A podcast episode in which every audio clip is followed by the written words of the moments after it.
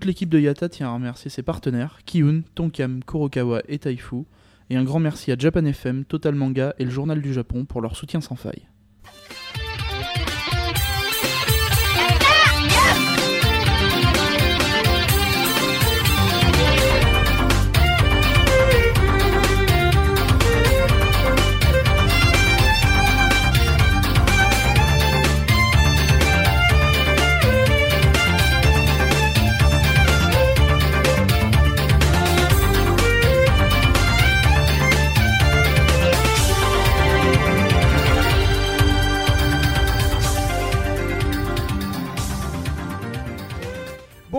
Bienvenue dans ce 59e Yata, plus que 10 numéros avant que ce soit intéressant. Je suis toujours en compagnie de Caroline, Salut, salut de Tempête Digitale, Salut, salut. d'Alpo Bonjour tout le monde et euh, Captain Johnson qui n'est pas là parce qu'il fait semblant de pas être là. Donc, euh, podcast culture, alors que nous sommes escortés par la police, euh, podcast culture sur le Japon. Ça, ça tombe bien, c'est le, c'est le sujet principal de notre podcast. Je sais pas pourquoi on fait ça, mais passons. Donc, tempête, euh, tempête, tempête, tu es allé au Japon Et oui, oui, oui. et alors, ça, se- ça s'est bien passé? Ah, c'était magique. Bah c'était génial. Merci Tempête. Donc euh, on vous dit à la semaine prochaine. Ah pardon, merde. T'avais pas fini. Bon ben on y va alors. À peu près. Donc oui, finalement, c'est un podcast culture un peu particulier puisque c'est sans euh, notre Misaki national, euh, Lord ton père, euh, je parle et tout le monde dort. Non, c'était méchant. Ça, c'était, c'est toute la vengeance, toute la haine que je ressors parce que vous me pourrissez mes chroniques à chaque fois. C'est fou. Et donc, Ah là là euh, là du coup, euh, on a décidé, pas vraiment, ça s'est plutôt imposé à nous-mêmes, de faire une sorte euh, de question-réponse avec euh, Tempête Digitale qui justement a été au Japon. Et donc, pour avoir une version, euh, enfin, pas une version, pardon, une vision différente. Un ressenti. Voilà, un ressenti différent. La vraie vérité sur qu'est-ce que c'est que le nouveau Japon. la- une- un avis différent de celui de Misaki, justement, parce que aucun de nous n'a encore été au Japon pour le moment. Donc, euh, On du attend coup, vos dons, euh, euh, On n'est pas prêt de euh, partir. Hein. Tempête, alors tu peux nous expliquer quand est-ce que tu es parti, pourquoi tu es parti, où tu es allé, Comment Pour comment, pourquoi, Est-ce que tu y combien allais en pédalo J'ai failli. C'est une question de fraude fiscale, tout simplement. C'était pour éviter les impôts. Alors, j'y suis allée euh, l'année dernière au mois d'octobre. Justement, je voulais y aller pour euh, voir les, euh, les, euh, les érables euh, qui rougissaient. Et euh, pas de bol pour moi, avec euh, le réchauffement climatique, euh, toutes ces périodes-là, en fait, sont décalées. Donc, j'étais euh, deux semaines trop, tôt. Trop tôt, ouais, ouais. Normalement, en fait, avant les érables, enfin, moi je dis ça les érables en feu, mais euh, les feuilles d'érable deviennent tout rouges. Avant, c'était vers euh, début, voire mi-octobre. Et là, maintenant, il faut plutôt y aller vers, no- vers novembre. Donc, euh, le gros fail, euh, j'y suis allée trop tôt, mais c'était. euh, Enfin, j'ai vu le début. La radioactivité, tout ça. C'était, c'était trois mois après. Oui, normal. Donc, oui, oui, oui, tout à fait. Mais euh, C'était depuis. le 11 mars, pour être précis. mais à ce moment-là, c'était même six mois après. C'était six mois après. Et justement, vu que la radioactivité entre-temps était déjà passée en Europe, je me suis dit, c'est peut-être pas con d'aller euh, au Japon, puisque la radioactivité a fait le tour du globe, pre- a presque fait le tour du globe. Donc c'est peut-être pas bête d'y aller. De Et, toute façon, euh, tout le monde sait qu'elle s'arrête à la frontière. hein, bien ça. Avec le panneau stop. Parce qu'en France, on a des... parce que je sais que tu es belge, donc en France, on a des beaux panneaux stop qui arrêtent la radioactivité. J'en ai entendu parler. Stop à la radioactivité. Une nouvelle invention, ça décape. Nous avons une confiance totale dans notre gouvernement. Ça m'a- ça m'avait fait, euh, ça m'avait fait halluciner quand j'ai entendu l'histoire euh, que la radioactivité s'était arrêtée aux frontières. Je me suis dit, c'est pas possible, c'est une blague. Eh ben non, Non, non, non, non, vous avez un très bon sens de l'humour. euh, Ah, non, non, Je croyais que le surréalisme était uniquement belge, mais non, non, apparemment on partage. On partage. Ah, c'est fantastique. La, dé- la- la désinformation en France, tu sais. En particulier sous l'ère Mitterrand. Pardon. Enfin Autant bon. pour moi. On n'est pas là pour faire de la politique. Surtout qu'il est mort. Donc, passons.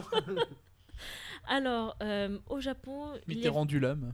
Laissez-la parler, chut. il y avait euh, plusieurs aspects du Japon que je voulais découvrir. Donc d'abord, je suis une grande, grande, grande fan de la mythologie euh, japonaise, surtout tout ce qui touche de près ou de loin au yokai. Donc euh, il y avait Mizuki Shigeru qui euh, avait fait tout un...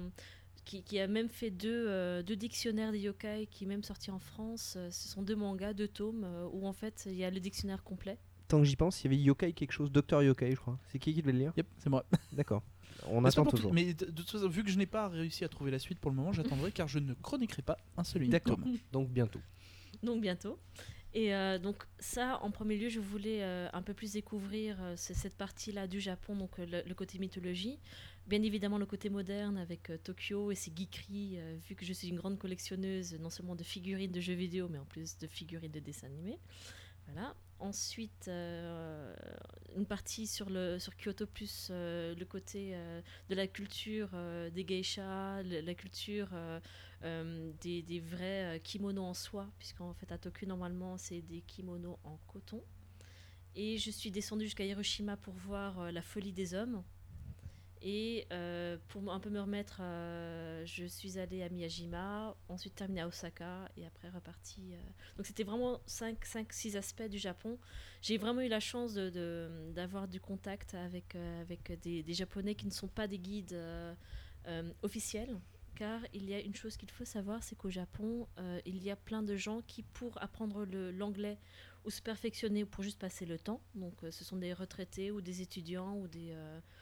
euh, en fait, sont volontaires pour euh, te guider euh, toute la journée. Et la seule chose que tu payes, c'est leur repas. Si tu guides toute la journée, bah, tu leur payes un, un plat de nouilles, hein, en fait, un, un, un soba ou un. Ou un... Non mais tu vas au Fouquet, c'est tu lui payes un kebab le mec quoi, il est super content. ah écoute, on se rejoint dans une heure, Euh, tiens, voilà 5 euros, amuse-toi. Mais sur- surtout qu'au Japon, on mange pour pas cher. Bon, malheureusement, j'étais euh, au moment où les yens étaient euh, à. 1 euro était 100 yens, sachant que enfin, ça fait une différence de 20% quand même. Donc euh, là, je ne veux même pas savoir à combien Misaki a eu ses yens. mais, Ouais, c'est à peu près ça, hein, c'est ouais. entre, Ouais, entre non, mais c'est bien 95 et 100. flicité, hein. Je crois que, oui, je crois que lui, c'était pire en fait. Bah, il me semble Ouais, qu'il est monté c'est- dans l'avion en boitant, donc euh, Ouais, c'est ouais. que ça s'est mal passé. Hein. que, euh, tant que, tant que je. euh, là, je suis en train de chercher, mais je trouve que le film, et malheureusement. Euh, J'ai lu le livre Les enfants de Nagasaki, et effectivement, euh, c'est quelque chose de terrible. Au Japon, Ouais. c'est vraiment, c'était vraiment horrible. Mais euh, justement, en fait, enfin, ça c'était une, c'est une partie. euh, Enfin, je, je compte expliquer un peu le, le, le, le- le trajet. Et euh, alors, la première chose que- qu'on avait fait, on avait pris quand même un guide officiel euh, par ville. Donc, euh, sur euh, 21 jours, on avait 5 jours de, de guidage officiel. On avait euh, un jour de guidage officieux, donc avec des, gens euh, locaux qui, euh, pendant une journée, nous, faisaient découvrir des choses qui sortent des sentiers battus, dont un qui m'avait beaucoup plu. Et ensuite, c'était, ben, on partait à l'aventure. hein. Le Japon est un des pays où on peut en effet partir on peut partir à l'aventure sans problème. On peut manger dans les petits restaurants euh, sans craindre quoi que ce soit comme, euh, enfin, comme bactéries. Faut hein. pas, bouter- faut pas bouffer des fougos, quoi. Du fougou. Oui, enfin bon, après ça c'est un risque calculé, donc euh, oui. Est-ce que t'en as mangé? Vu Tu que n'as dans- pas tenté. Vu, vu que dans l'absolu, euh, vu que dans l'absolu, je, je mange tout, sauf du poisson cru. Ah, donc les sushis, tout ça. euh, Voilà. Donc chaque fois qu'on me disait ah mais que vas-tu manger au Japon? Tu manges pas de poisson cru Je leur dis mais je mange pas de choucroute, pourtant je crève pas de faim en France. C'est pas faux. hmm. Voilà. Donc euh, la, la- La choucroute, c'est dégueulasse. C'est pas très bon. Je suis pas fan non plus. mais euh, mais au Japon il y a tellement de spécialités par ville, euh, il y a tellement de spécialités euh, culinaires qu'au final euh, le fait de ne pas manger de poisson cru euh, ne se ressent pas ou presque pas. Ça, c'est ça, c'est typiquement étranger, voire français. Le... Eh, on va manger japonais. Oh ouais, j'adore les sushis. Putain, quoi. Ah ouais, arrêtez, pitié, s'il vous Mais plaît. mes collègues, c'est exactement Amen. ça, quoi. Moi ça me fait hurler. Du coup, alors comment tu as fait pour préparer ton voyage? Quelque chose que t'as- tu t'es fait un road trip euh, Tu savais déjà dans quel euh, restaurant, dans quel endroit tu voulais aller? Comment, tu t'es organisé? Alors, en gros, justement, il y avait donc ces cinq aspects que je voulais absolument voir. J'ai pris, euh, donc, on a bien évidemment réservé l'avion aller-retour. On avait réservé les hôtels sur place et après, on, avait pris, on a pris un, donc un guide officiel qui nous proposait le truc bateau, qui est très bien aussi. hein, faut- Enfin, ne me fais pas dire ce que je n'ai pas dit. La première fois qu'on va, qu'on va au Japon, il faut absolument faire les choses que, que les guides euh, euh, les guides professionnels proposent, car ce sont des choses qui en valent la peine. Simplement, vu que je voulais vraiment voir des choses qui sont pas du tout, du tout. Enfin, disons que les guides officiels ont l'habitude de, surtout à cette époque-là, il y avait beaucoup d'Australiens, beaucoup d'Américains. Eux, ce qu'ils voulaient voir, c'était vraiment euh, les, les trucs les plus bateaux, car justement, ils ne connaissaient pas du tout la culture japonaise. Vu que moi, je- ça faisait 20 ans que j'en rêvais. Donc oui, je suis vieille, j'ai 33 ans. Et ça faisait... Oh la vache Ça faisait depuis que j'avais 12 ans que je voulais absolument aller au Japon, donc ça faisait 20 ans que j'en rêvais. Et euh, je, voulais, euh, je voulais voir euh, euh, les lieux où il y avait lieu euh, Gege no Kitaro, donc, qui est euh, une série sur un. Sur un enfin, cherchez sur, euh, sur Google, c'est euh, c'est- un manga et un animé phare au Japon. Ça parle des yokai, et ça parle d'un garçon euh, avec un œil, avec, euh, avec son père qui est, euh, qui, qui est mort depuis tellement longtemps qu'il reste plus que son œil qui reste, qui reste sur son épaule. Enfin, c'est c'est très cracra, mais c'est génial. Oh, non, mais c'est c'est vraiment génial. Et euh, je voulais vraiment voir la, la culture des, des, des, des yokai. Je voulais vraiment voir la, des vrais geishas.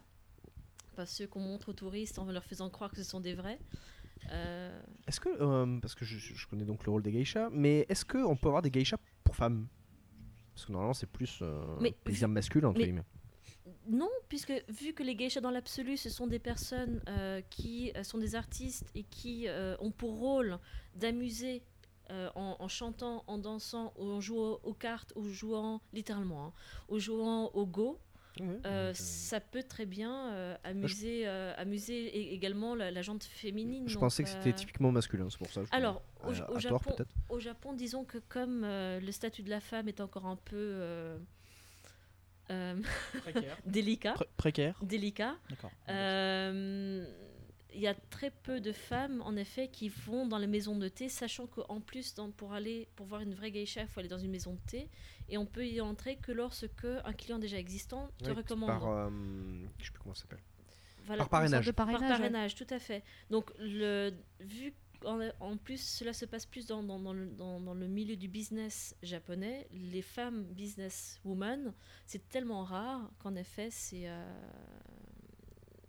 Ouais, c'est- Oui, voilà. Mais, mais vu que les geishas sont vraiment des, des, des artistes qui sont là pour chanter, pour danser, pour. euh, dans l'absolu, il n'y a rien qui, qui, qui ferait que c'est uniquement pour les hommes, en fait. C'est vraiment l'image américaine euh, euh, qui, qui les. Et, et même, je crois que certains films ont vraiment fait du mal et du tort au, au- à l'image des, des, des geishas. Que c'est un vrai métier, hein, parce que Tout à fait. euh, il y a plusieurs reportages genre sur Arte, etc. Mm. Qui quand même pas une chaîne que je regarde souvent, mais que ça m'arrive. Mm. euh, où bah il y a une vraie formation et c'est très tendu quoi. Mais justement, j'ai eu la chance euh, à Kyoto, une de mes guides euh, officieuses était justement euh, une, euh, pas, pas encore une geisha, euh, mais en fait, elle faisait, le terme. elle fait, oui, justement, je, je cherche le terme aussi, Je te le et euh, elle faisait la formation pour en devenir une. Donc en fait, en gros, elle avait ses cours. Et après les cours, donc elle était à l'université. Et après donc euh, cours, elle, euh, elle, elle faisait la formation. Donc en fait, elle, elle avait absolument aucun temps libre. Et euh, bon, d'un autre côté, donc là, elle euh, nous avait guidé trois heures entre, car elle avait, un, elle avait un peu de temps entre, entre deux cours de l'université. Donc elle avait eu la gentillesse de nous amener un peu se balader le long de- du chemin des philosophes à Kyoto. Donc y a une balade très sympa à faire tout le long de l'eau, en fait. Euh, et on appelle ça le chemin des philosophes, car euh, la légende veut que euh, beaucoup des, des, des, œuvres, des œuvres littéraires du Japon ont été écrites par des, des, auteurs qui se sont baladés et qui sont inspirés le long de cette, de cette promenade-là, en fait. Car il y a, je crois, une quarantaine ou cinquantaine de temples, de tout petits temples qui sont au cours de, de, de- de cette petite balade-là. Donc, on a commencé, en fait, bon, à, à Tokyo, on a commencé cinq jours à Tokyo. Shikomiko, non, c'est pas ça Miko, Shikomiko. Oui. Littéralement apprenti geisha. oui. Donc, euh, c'est c'est une Miko. Et, euh, et donc, en fait, euh, donc, on a commencé avec Tokyo. Donc, première journée, bien évidemment, on a fait le musée Ghibli. Le fameux. Le fameux, donc j'ai quelques photos. Il est interdit malheureusement de prendre des photos à l'intérieur du musée Ghibli. Euh, il y a un petit livre, euh, il y a un petit livre. comme- Officiel et payant. c'est pas ça, non Oui, mais il est pas si cher que ça. Non, C'est le principe en fait. C'est pas tant que je crois, que, je crois que je l'ai payé 2 euros en fait. C'est vraiment, vraiment, vraiment pas cher. Euh, donc on a commencé, en fait il y avait le musée Ghibli. Et donc ça, et aussi on avait fait plein plein de- d'endroits typiques avec les guides officiels. Et en fait moi ce qui avait le plus intéressé à Tokyo, c'est en fait une petite euh, retraitée qui s'appelait Madame Otani. Euh, je m'en souviens très bien, surtout que je vais la revoir dans trois semaines puisqu'elle vient À sur Paris. Paris. Et là, on va lui rendre euh, l'appareil en, en la guidant Dans pour le- Paris. dans Paris pour lui montrer les petits coins qu'on montre rarement aux, aux touristes. Et elle nous avait amené à Chofu. Donc en fait, euh, il y a Mizuki Shigeru, donc le, le- le- le père entre guillemets des yokai. C'est pas vraiment le père, mais comme c'est lui qui a vraiment euh, recensé euh, toute la mythologie japonaise, en fait, c'est là qu'il habite aujourd'hui. Donc, euh, donc Chofu, c'est environ à une demi-heure de Tokyo. Donc, euh, Tant que j'y pense, Oui. euh, si, si tu veux lui faire un cadeau sympa, le, le bouquin de Laurent Dutch, Métronome, et ça te permet vraiment de découvrir le Paris Underground et ça pourrait être sympa. D'accord. Il doit, coûter une quinzaine d'euros Oui, et ça bon. pourrait lui faire un cadeau sympa. Enfin, je dis ça. Non, mais c'est en effet une bonne idée. Je je- j'y penserai. Et euh, donc à Chofu, euh, donc il y a quelques photos où en effet on voit. Donc c'est une toute petite ville. Enfin c'est même un village. Donc on, prend on prend un bus de Tokyo pour pour y aller. Et euh, il y a un musée des yokai. Donc la- qui est dans la maison même de Mizuki Shigeru. Donc si on a de la chance, on le croise. Donc maintenant il doit avoir environ 80 ans, je crois. Et tout le village est au thème des yokai. Et c'est un village qui est très très peu connu des touristes. Et même, euh, il y avait certains Japonais, lorsque j'expliquais que j'étais allée au Japon et que j'ai visité cet endroit-là, ils disaient Mais qu'est-ce que tu es allé faire à Chofu? Il n'y a rien là-bas. Et quand je leur expliquais que j'étais allée vraiment pour. euh, il y a- évidemment des photos avec donc, des, photos de, yokai. Euh, bon, c'est- un papier carton, mais le long de la rue, il y a des petites statues, etc. Et c'est euh, très très bien. Et surtout, ça, change de, de toutes ces. Je vais pas dire attrape-touristes parce que j'estime qu'au Japon, il n'y en a pas des attrape-touristes. Est-ce que tu peux définir pour nos auditeurs les yokai? Alors, les yokai, cela englobe la totalité des monstres démons qu'ont inventé les Japonais euh, dans leur mythologie pour expliquer des phénomènes plus ou moins naturels. D'accord. Voilà. Donc c'est un peu, euh, euh, c'est un peu comme la mythologie indienne avec tous leurs, avec tous leurs dieux, mais sauf que euh, euh, ils font, alors les histoires euh, qui tournent autour des yokai sont en général euh, soit cruelles, soit très rigolos, mais ils vivent encore au quotidien avec. Donc un peu partout dans les rues ou, même des traditions qu'ont les Japonais au quotidien tiennent compte des yokai. C'est pour ça que Gegege no Kitaro, donc Kitaro l'affreux, je crois, c'est la traduction, est un animé qui a commencé en noir et blanc et ça fait trois ou quatre générations maintenant que cet animé-là continue. D'accord. Donc euh, voilà. Donc ça c'était Chofu euh, qui en vaut vraiment vraiment vraiment la peine. Et sinon bien évidemment Akihabara, euh, les, les grands très classiques. prisé. La- la- la- les grands classiques. Enfin à Tokyo c'était vraiment le côté le côté geek, le côté high tech. T'as pas beaucoup d'Américains ou d'Européens qui vont justement dans ce quartier-là où c'est encore très japonais?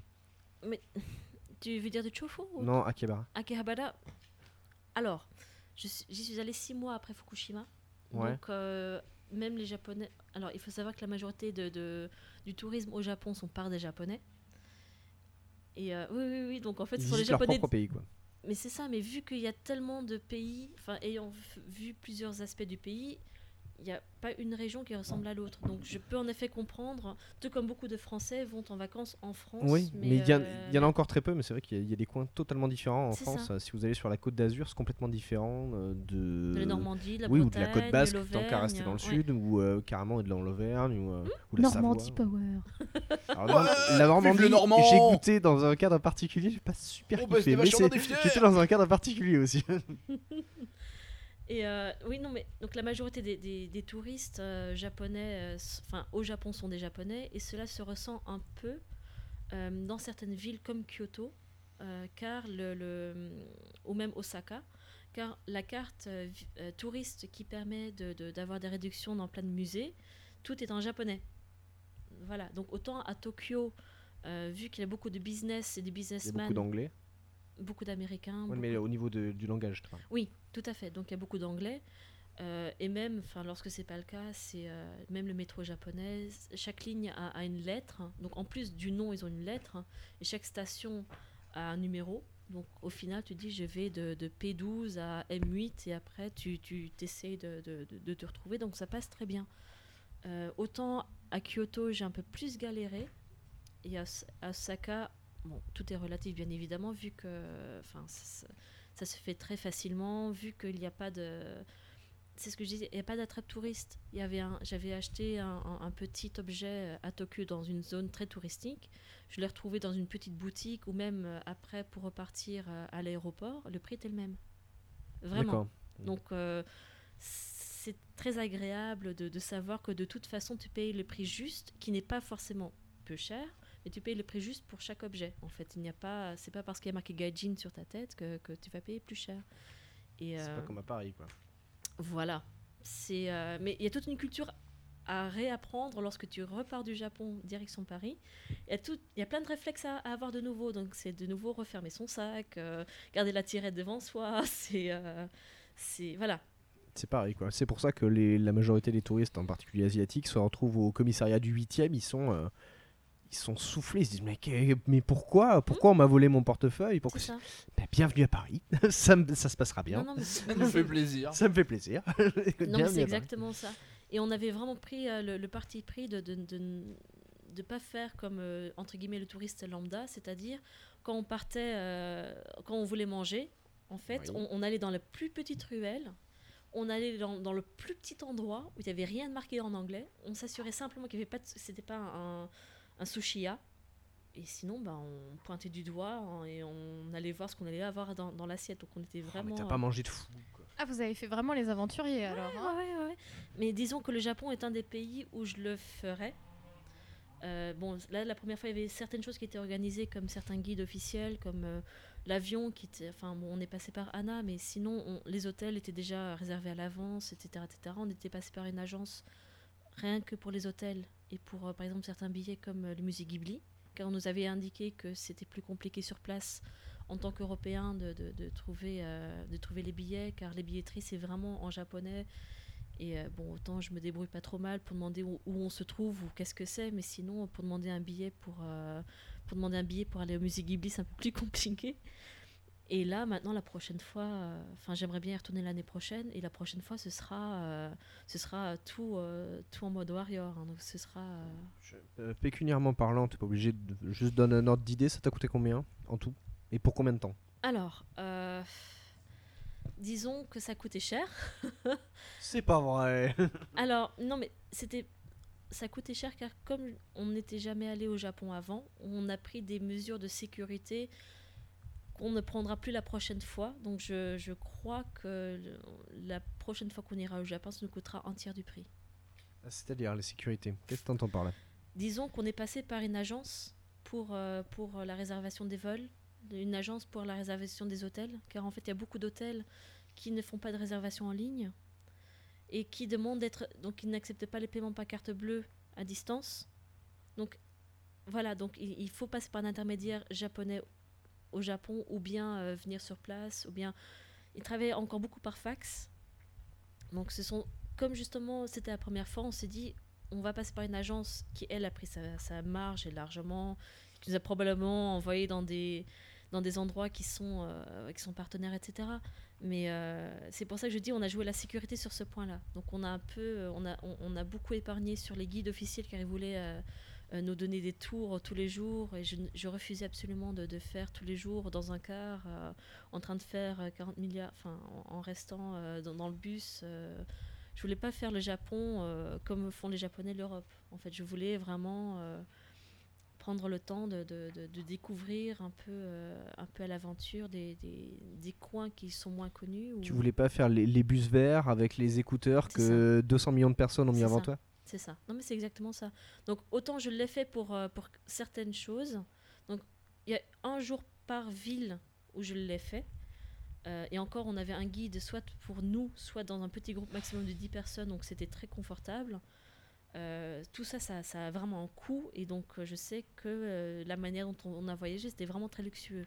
Maintenant, la prochaine fois, les guides officiels, on ne le prendra plus. Euh, les guides officieux, ben, ça, ça, ça te coûte en effet, enfin, ça te coûte rien du tout, ça te coûte. euh, Le temple de l'or, là, ou pavillon d'or, Ouais. j'avais un pote qui l'avait fait. Un pote qu'on a en commun avec Tony d'ailleurs. D'accord. Mais justement, c'est euh, c'est un des endroits que je suis allée visiter avec euh, la petite Miko. À certains moments, il y a une photo de moi avec une petite japonaise à Kyoto. Bah, c'est elle, c'est elle l'apprentie geisha. D'accord. Voilà. C'est pas ce. Parce que là, je, donc, je montre les photos qui sont sur ton bouquin. C'est pas euh, cette espèce de hum, jardin zen où il y a 13 pierres, mais tu peux en voir que 12 à la fois? C'est pour ça en fait qu'on a fait un montage normalement où tu dois être capable car c'est on a pris euh, on a pris en plusieurs euh, mais oui c'est- le jardin le jardin sec euh, parfait euh, où il est euh, normalement impossible de prendre en photo toutes les toutes les pierres en même temps ouais. donc c'est bien Parce ça qu'elles ont été calculées pour que dans chaque point de vue, tu ne peux en voir que 12, alors qu'il y en a 13. Mm. Mais quand, il y a- quand t'en vois une qui apparaît, bah, l'au- t'en as une autre qui disparaît en fait. Ouais. C'est c'est impossible mathématiquement d'être au bon endroit pour en voir 13. c'est ça À part d'être au-dessus. Voilà. C'est une petite curiosité C'est japonaise. ça, c'est ça, c'est exactement ça. Et c'est vraiment une des choses euh, qui m'a vraiment marqué au Japon, c'est que tout était étudié. Déjà, tout est propre. Alors, Comme à Disney, tout est propre. alors, euh, j'ai eu une petite discussion euh, par rapport à ça avec euh, une autre personne qui, elle, a vécu à Tokyo pendant, euh, pendant deux ans, qui m'a dit que ce n'était peut-être pas systématiquement le cas, mais moi, j'ai vu, enfin, ce que j'ai vu, et pourtant j'en ai fait des petites ruelles, coupe-gorge, même à Paris, je ne le ferais pas. Au, Japon, même en tant que nana seule, il n'y a absolument aucun souci. Et, et il y a aussi ce sens de sécurité euh, pour les touristes. En fait, on, on- on attire plus la curiosité des gens. Donc, soit les gens refusent de te regarder dans les yeux, euh, ou, ou même lorsque tu veux les appeler pour demander de l'aide et ne te regardent pas, parce que dès qu'ils ont accepté de t'aider, ils vont t'aider jusqu'au bout. C'est-à-dire que si tu leur demandes le chemin jusqu'à l'autre bout de Tokyo, ils vont se sentir obligés de t'y amener. C'est un contrat moral en fait. C'est ça. Mais c'est vraiment ça. Donc au début, euh, lorsque tu vois plein de gens qui, te, qui détournent le regard dès que tu les regardes un peu, c'est pas parce que c'est pas parce que euh, c'est simplement qu'ils savent très bien que dès qu'ils s'engagent là-dedans, ils vont ils vont t'aider jusqu'au bout. Donc S'ils euh, doivent t'amener jusqu'aux toilettes, j'espère qu'ils rentrent pas avec toi quand même. parce que bon, euh, je n'ai pas essayé, mais je note pour la prochaine fois. Bonjour, est-ce que vous savez où sont les toilettes? Oui, oui, bah, je, je vous emmène. hein. Mais sachant qu'il y a Alors des les toilettes- trois feuilles, on a dit. sachant, sachant qu'il y a des toilettes propres tous les 200 mètres euh, gratuitement. euh, Bienvenue à Paris, pardon. Et donc finalement, alors euh, dans, dans ton budget voyage, tu t'as ramené beaucoup de choses Ah là-bas oui, euh, ouais, ouais, ouais. Alors j'avais étudié le, le- le concept, c'est-à-dire euh, d'y aller avec une valise pleine. Euh, pour justement, euh, par exemple, comme on y allait euh, trois semaines, donc je savais très bien qu'après les trois semaines, il y avait plein de choses. J'avais étudié pour qu'à la fin, je puisse jeter, enfin que, que tous mes trucs de shampoing, de douche, etc. soient tous vides, pour que justement ça fasse de la place. Je, crois que j'ai même jeté une paire de chaussures que j'avais complètement usées pour justement ramener des choses, pour pouvoir ramener des choses dans ma valise. Et au final, oui, oui, j'ai ramené plein de choses. Il faut savoir que sur Anna, on a le droit chacun à deux valises de 20 kilos chaque par personne, Ah oui, donc ça fait 40, ki- gratuitement. 40 kilos par personne. Ouais. ouais. Donc au final, bon, j'en ai ramené qu'une, mais euh, mais il y avait beaucoup. Enfin oui, Toi, tu aurais pu très bien partir avec une valise blindée et une valise complètement vide et prévoir Ah de ouais. ramener 20 kilos. Ah, mais euh, oui, oui, c'est exactement ça. Mais disons que je, par, euh, par souci de budget, j'ai plutôt acheté des petites choses. Car le seul problème au, au Japon, c'est que comme tout est de, de, de qualité, euh, les petites choses qui coûtent pas cher sont assez rares. Euh, ici, on peut s'acheter une petite merde euh, à, à 20 centimes, made in China. euh, Une voilà. photo de douille. vous êtes même payé pour la prendre. Autant là-bas, la, la moindre petite chose coûte 2, 3, 4, 5 euros, mais c'est, de l'artisanat local qui, justement, coûte un peu plus cher. Et moi, ça durera longtemps. Donc, euh, vu le prix, en effet, j'ai ramené une valise pleine. J'avais même fait une photo de tout ce que j'avais ramené entre les artbooks. Euh, j'ai pas ramené du tout de jeux vidéo puisque je ne parle pas suffisamment japonais pour pouvoir jouer en Il y a japonais. des jeux que tu peux faire quand même. Oui, non, mais tout à fait. Mais par exemple, les Genre euh, Street Fighter. euh, oui, mais je ne joue pas aux jeux de combat. Mais au final, par exemple, les Host Attack Wandan, euh, je les avais déjà. Par contre, j'ai ramené les Ninokuni. Ah, c'est bon, ça. euh, En édition collector sur Nintendo DS, ne fût-ce pour l'objet. Donc, euh, je, j'ai également précommandé euh, en version PS3 dès qu'il Tu, sort. tu pourrais faire rager tout le monde en ramenant un Tales of Vesperia PS3 aussi. hein. Non, mais il y a, y a moyen d'en Dota faire euh, plus d'un. hein. Il y a le prochain Dota là, qui est qu'au Japon par exemple. Hmm le prochain Dota qui n'est qu'au Japon par Oui. exemple. Oui, oui. Mais d'un autre côté, enfin, il y, a- il y a plein de jeux. En Dot Hack, je ne suis pas sûre de pouvoir le jouer en japonais. Euh, moi j'ai fait, le- j'ai fait celui de PSP tout en japonais. euh, Pourtant je parle pas deux mots de japonais et ça, ça passe. D'accord. Après, il y a GameFAQs ou des sites comme ça qui te traduisent Ouais. les menus. Donc euh, en anglais, bien sûr, Oui, mais oui. euh, t'arrives quand même à capter à peu près le. Mm, mm. Non, mais c'est pour ça que j'ai ramené le Ninokuni parce que bon, il y a quand même le. Ouais, il y a l'objet quoi. Il y a l'objet. En plus, euh, j'y croyais plus du tout. Et j'ai ramené aussi le Blu-ray de, de Joey Hisaishi. C'est- du Ghibli, hein, Ni no Ouais. Kuni, donc. voilà. Mais ouais. Donc euh, c'est c'est du Ghibli avec euh, Level 5 qui avait fait. La rencontre des titans. C'est ça. Bonjour. C'est exactement ça. Et euh, et j'avais donc également ramené le, le- le Blu-ray euh, Joey Hisaishi qu'on avait après mis euh, pour la nuit euh, Miyazaki. Euh, Exact, oui, c'est vrai. voilà. D'ailleurs, c'est- ah, ah, mais non, c'est un Blu-ray. Ouais, Merde, je peux pas le ripper. Chier. je l'ai. oui, mais je, Non, je non. vais voulu en faire une copie. Je l'ai. ah, faut qu'on se voit après. Je crois Faut qu'on discute. Je crois que je l'ai là. en Tu plus. proposes des choses indécentes tu là, en direct ou c'est moi Ah, il a profité que tu sois ça, tombe bien, on va faire un pit stop par chez moi, faut que je le handbrake là. Ah non, mais même pas, je peux le faire ici. Vas-y, transmets. Ça a l'air sale. Hein. Ça parle de break, de. Ah, mais c'est dégueulasse. Et euh, non, mais c'est vrai qu'autant je n'ai presque pas acheté de DVD au- à Tokyo. Donc à Tokyo, j'ai plutôt acheté, euh, j'avais acheté un super t-shirt euh, Astro Boy euh, avec un effet. euh, en fait, lorsqu'on regarde d'un côté, euh, il est euh, l'Astro Boy normal. Et en fait, quand on décale un peu, on voit la mécanique à l'intérieur. Ah, génial ça. Donc, ça. euh, Ça fait un peu penser au bouquin collector de Pluto euh, qu'avait eu Alexis au Japon. C'était un peu le même genre. D'accord. Donc, euh, donc finalement à Tokyo, j'avais pas acheté grand chose, sauf donc le, le- le DVD de Joe Hisaishi et euh, une ou deux figurines. Je suis tombée amoureuse d'une figurine de Valkyrie Profile, mais qui euh, faisait 1m20. Et donc là, du coup, pour la Pas ramener. super facile à ramener. Hein. Mais surtout, en fait, Tokyo, c'était la première, euh, le premier stop. Donc, note pour plus tard. La prochaine fois, je commence par deux jours Tokyo. Ensuite, je fais tout le reste du trajet et je termine par trois jours Tokyo. Donc, euh, vraiment, no- car je, je croyais que. Note à moi-même. Note à moi-même. Donc, je croyais que j'allais pouvoir tout retrouver à Osaka. Et pas du tout. Donc, euh, donc voilà. Et euh, donc, à Tokyo, c'était vraiment la, la, la geekitude. euh, Tu n'as pas acheté les, les, faux, les faux katanas en vente à Japan Expo à 20 euros? Non, non, non, non, non. non, Et non, encore, t'as pas vu Paris Manca. Ah non C'est la quintessence. Tu nous en parleras dans la partie d'hiver. Ah oui, tiens, ouais. Non, non, euh, j'ai acheté donc deux ou trois artbooks, dont un de Mushishi et un de Kamichu, euh, deux séries euh, que, que j'aime beaucoup. Et sinon, bah, c'était vraiment des, euh, des, des baguettes. euh, on- comme Des baguettes pour la batterie. c'est ça. Et, et comme euh, on est allé visiter une, euh, un endroit où ils faisaient encore des kimonos en coton à Tokyo, mais qu'ils faisaient de la manière, l'ancienne manière, justement, j'ai acheté des, des- du tissu pour, pour en faire d'autres choses. Pour moi, par exemple, j'ai acheté un, un obi, donc c'est c'est la grosse ceinture que mettent euh, euh, pour le kimono. comme Bilbo quoi. Bilbo le hobby quoi. Vous remarquerez qu'après, quand Faut je fais des vannes, il se plaint quand même. je dis ça, je dis rien. hein, mais, euh, Continue, continue, fais comme s'il n'avait rien dit. Et, t'as acheté euh, la fameuse ceinture, Obi. Et, donc ensuite, bon, bah, après Tokyo, c'est passé trop vite. euh, on est descendu à Kyoto. Donc euh, là où il y a eu la rencontre, euh, aussi j'avais ramené un Magnitude 9, donc le livre euh, que Café Salé avait fait pour, euh, pour euh, les, euh, en faveur de la Croix-Rouge japonaise. dont euh, Misaki avait parlé, il me semble. Exact. Oui, il y avait une petite discussion. C'est pas une discussion, vous l'avez lynché sur la place publique, le pauvre.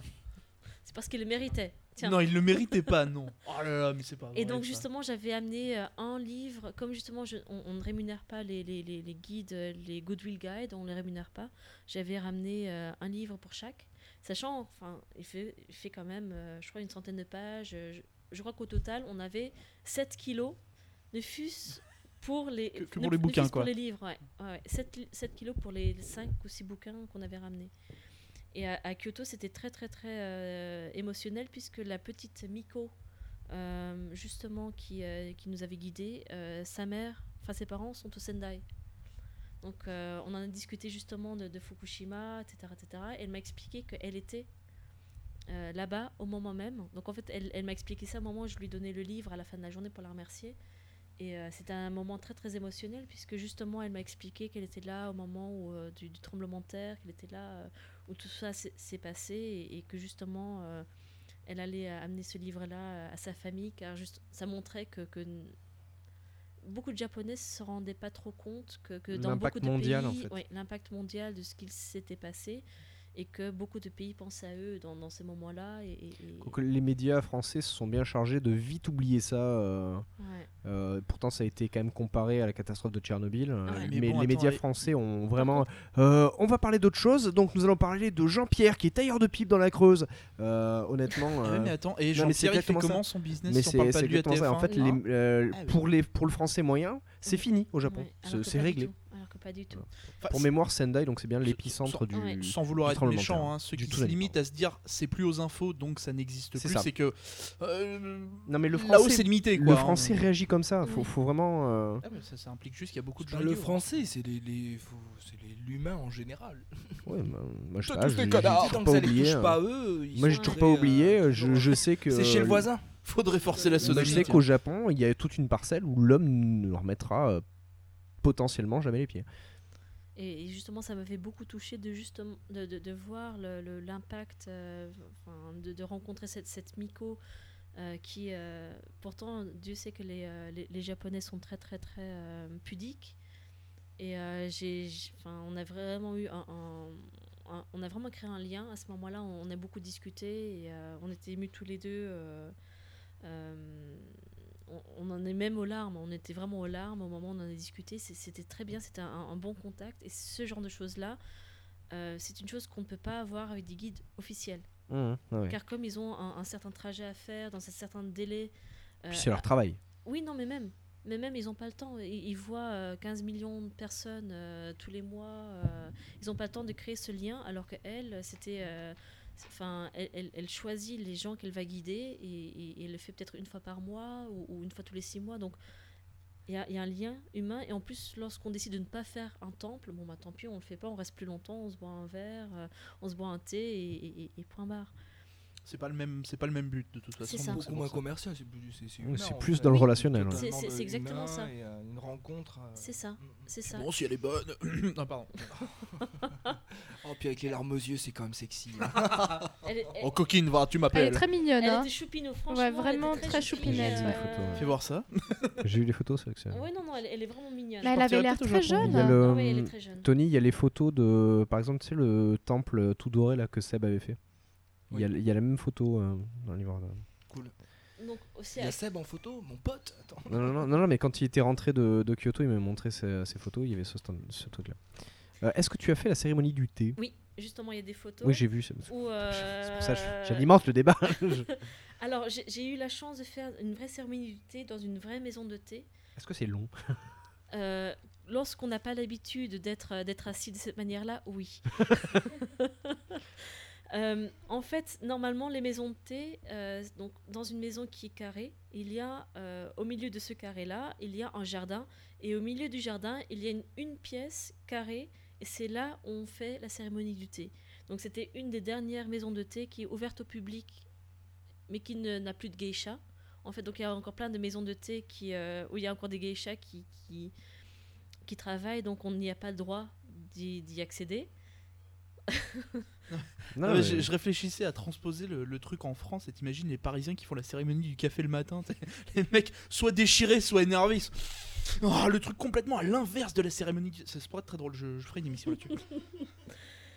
Et, Regarde euh, Odelaf, tu regardes euh, le se café de Odelaf. film amateur, Pardon. on va faire un truc. la cérémonie du Donc, le- café. Et tu en bois combien de tasses? Alors, une. Ah bah putain, une heure et demie pour boire une tasse de thé Non, non, C'est non, alors, non mais c'est c'est tout un rituel car d'abord euh, il y a le fait de, de, de, se, de se dire bonjour correctement. Ensuite, on reçoit une petite pâtisserie que tu manges d'une certaine manière. Ensuite, tu vois que, que, que la préparation du, du, du thé, en fait, c'est pas le thé comme on peut le boire C'est infusé. du thé matcha. C'est comme de la mousse. En Ouais, c'est du thé Donc, matcha. Voilà, tout à fait. Mais, mais elle est préparée donc afin que ce soit quasi de la mousse. Et donc le temps que la mousse se fasse, et comme elle le prépare un- personne par personne, et il y a une manière de le boire, il faut le boire en, en- en trois fois. Donc, et la dernière fois, il faut, le f- faut, faut- faut finir avec un, avec un petit bruit. Donc c'est euh, c'est euh, assez... euh, ça dure longtemps d'un côté, mais d'un autre côté, c'est tel- c'est tellement fort comme Ça dure moment. combien de temps? Alors, je crois qu'au tout, hein. Bah, ça dépend du nombre de personnes qui assistent, puisque comme la personne doit recommencer le bol de thé pour chaque personne, ça, ça, ça multiplie. Mais sinon, ça, T'emmènes pas tes potes, quoi. T'es tranquille. en, en général, ça se fait Vous à êtes combien 3-4. Hein, non. 26. Waouh ah non, non, on était peut-être 5 ou 6. 5 ou 6, donc euh, ça a peut-être duré une heure. Et sans indiscrétion, ça coûte combien de par personne à peu près? Tu y vas, tu dis voilà, je vais faire une cérémonie du thé. Je sais pas. Je sais sincèrement pas si c'était dans le. Là, du coup, Ah ouais, d'accord. c'était dans le pack. D'accord. Mais je crois que ça doit coûter environ entre 30 et 50 euros pour le D'accord. faire. Ah ouais, ça. Oui, oui. Mais C'est alors une expérience, quoi. on te montre co- co- comment on te dit euh, la pâtisserie tu dois la manger comme ça Mais le justement, truc en fait, tu- elle, elle, elle- C'est-à-dire elle qu'elle fait, elle, te elle le donne, te- et en fait, elle, elle, euh, il y, a- il y a une personne qui, qui, qui traduit et qui t'indique comment faire correctement le truc. Et, euh, enfin, c'est assez expliqué. Ils prennent vraiment le temps pour. Enfin, si, si tu fais la, la cérémonie du thé, c'est que quelque part tu es intéressé dans cette partie de la culture. Donc ils prennent vraiment le temps d'expliquer aux gens qui veulent entendre.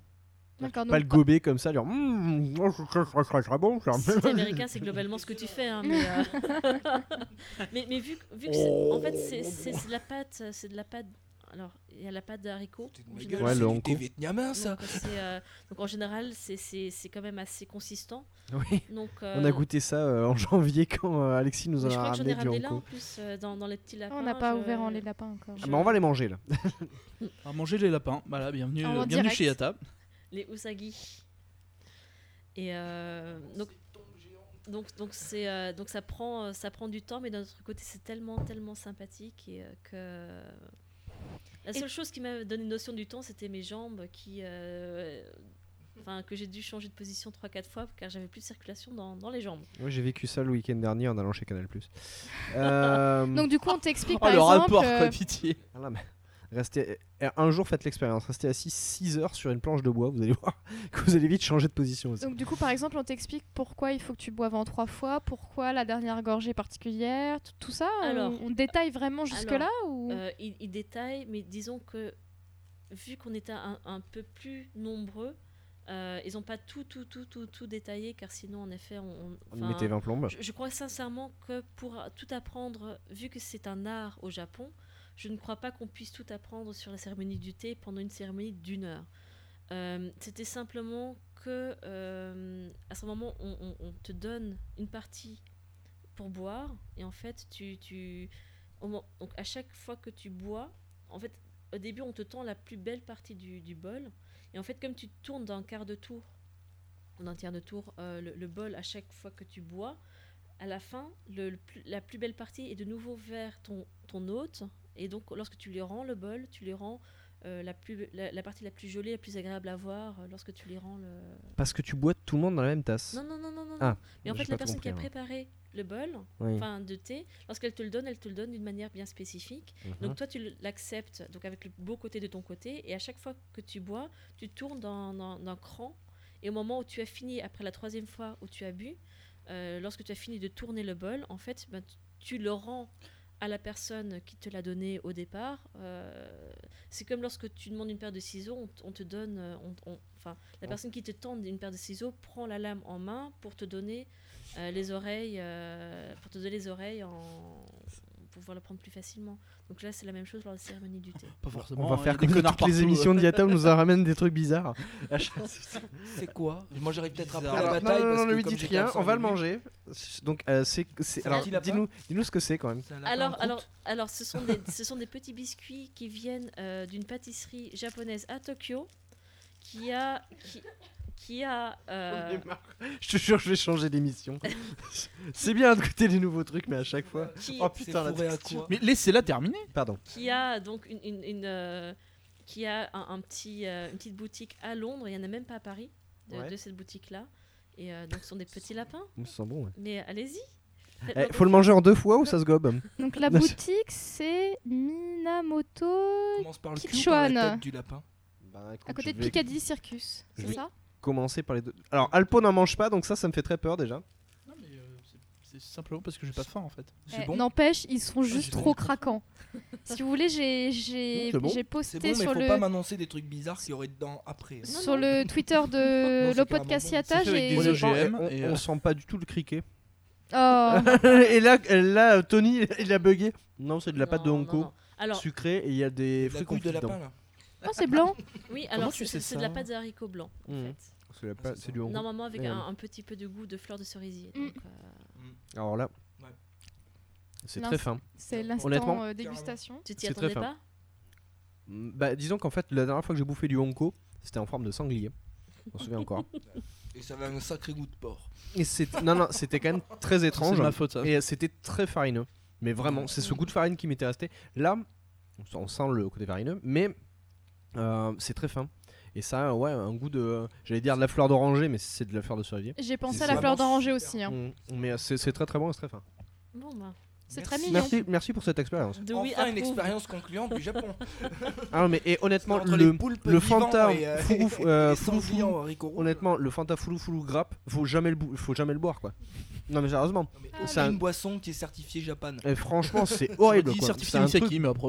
Le un truc que vous m'avez fait secouer. Ouais c'est C'est ça. ça Merci les gars. En dehors de l'alcool de près. On t'en a fait secouer plein des trucs. Ah, ça Mais- va. mais- Qu'est-ce que tu l'as dit aussi Pardon. Mais par contre, Je l'ai il- kiffé justement. Par contre, il y a une très très bonne pâtisserie euh, japonaise. euh, bon, ça, ça coûte, ça coûte cher, mais c'est To- Toraya. Ouais. euh, qui est exceptionnel, c'est un salon de thé. À Opéra. C'est génial. Euh, non, c'est rue Saint-Honoré. Euh, rue, euh, rue Saint-Florentin. D'accord, C'est- Je travaille euh, au-dessus. d'accord.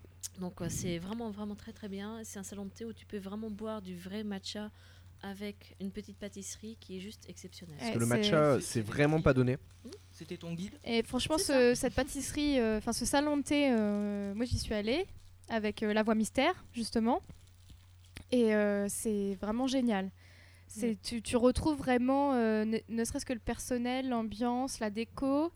Et euh, moi j'ai mangé de la glace aux haricots rouges par exemple. Euh, Il y a certaines filles avaient pris du thé au matcha justement, des choses comme matcha, ça.